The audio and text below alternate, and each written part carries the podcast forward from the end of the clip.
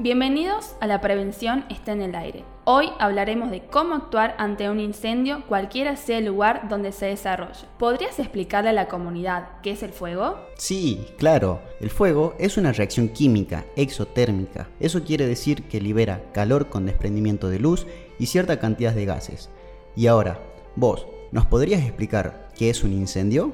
Es un gran fuego que se propaga sin control que va a producir un daño, ya sea material, a una persona, a un animal o al medio ambiente. En otras palabras, es cuando se destruye algo que no está destinado a arder, propagándose sin control desde su punto de origen. Por eso es muy importante tener una idea de cómo poder usar un matafuego para controlar un incendio. Pero antes, ¿se puede usar cualquier extintor? Obviamente que no. Primero, se debe tener alguna noción de los tipos de, fuegos a extinguir. Por ejemplo, en muchos lugares hay madera, cartón, papel. Luego tenemos líquidos combustibles como nafta, gasoil, pinturas.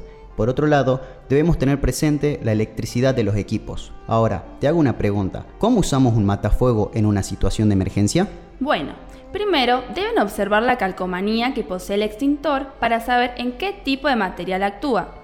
Luego, deben descolgar el extintor, quitar el precinto de seguridad, quitar el seguro y de esta manera el matafuego ya está listo para ser usado. Deben colocarse a una distancia aproximada de 2 metros y con el viento a favor y apuntar con la manguera hacia la base del fuego apretando la manija de accionamiento y haciendo movimiento de zigzag. Excelente explicación pero igualmente queremos dejar en claro que, si bien usar el extintor siempre se debe dar alerta a las personas que se encuentran cerca del fuego o en el establecimiento que se está produciendo, y muy importante, llamar a los bomberos antes de que éste se vuelva incontrolable.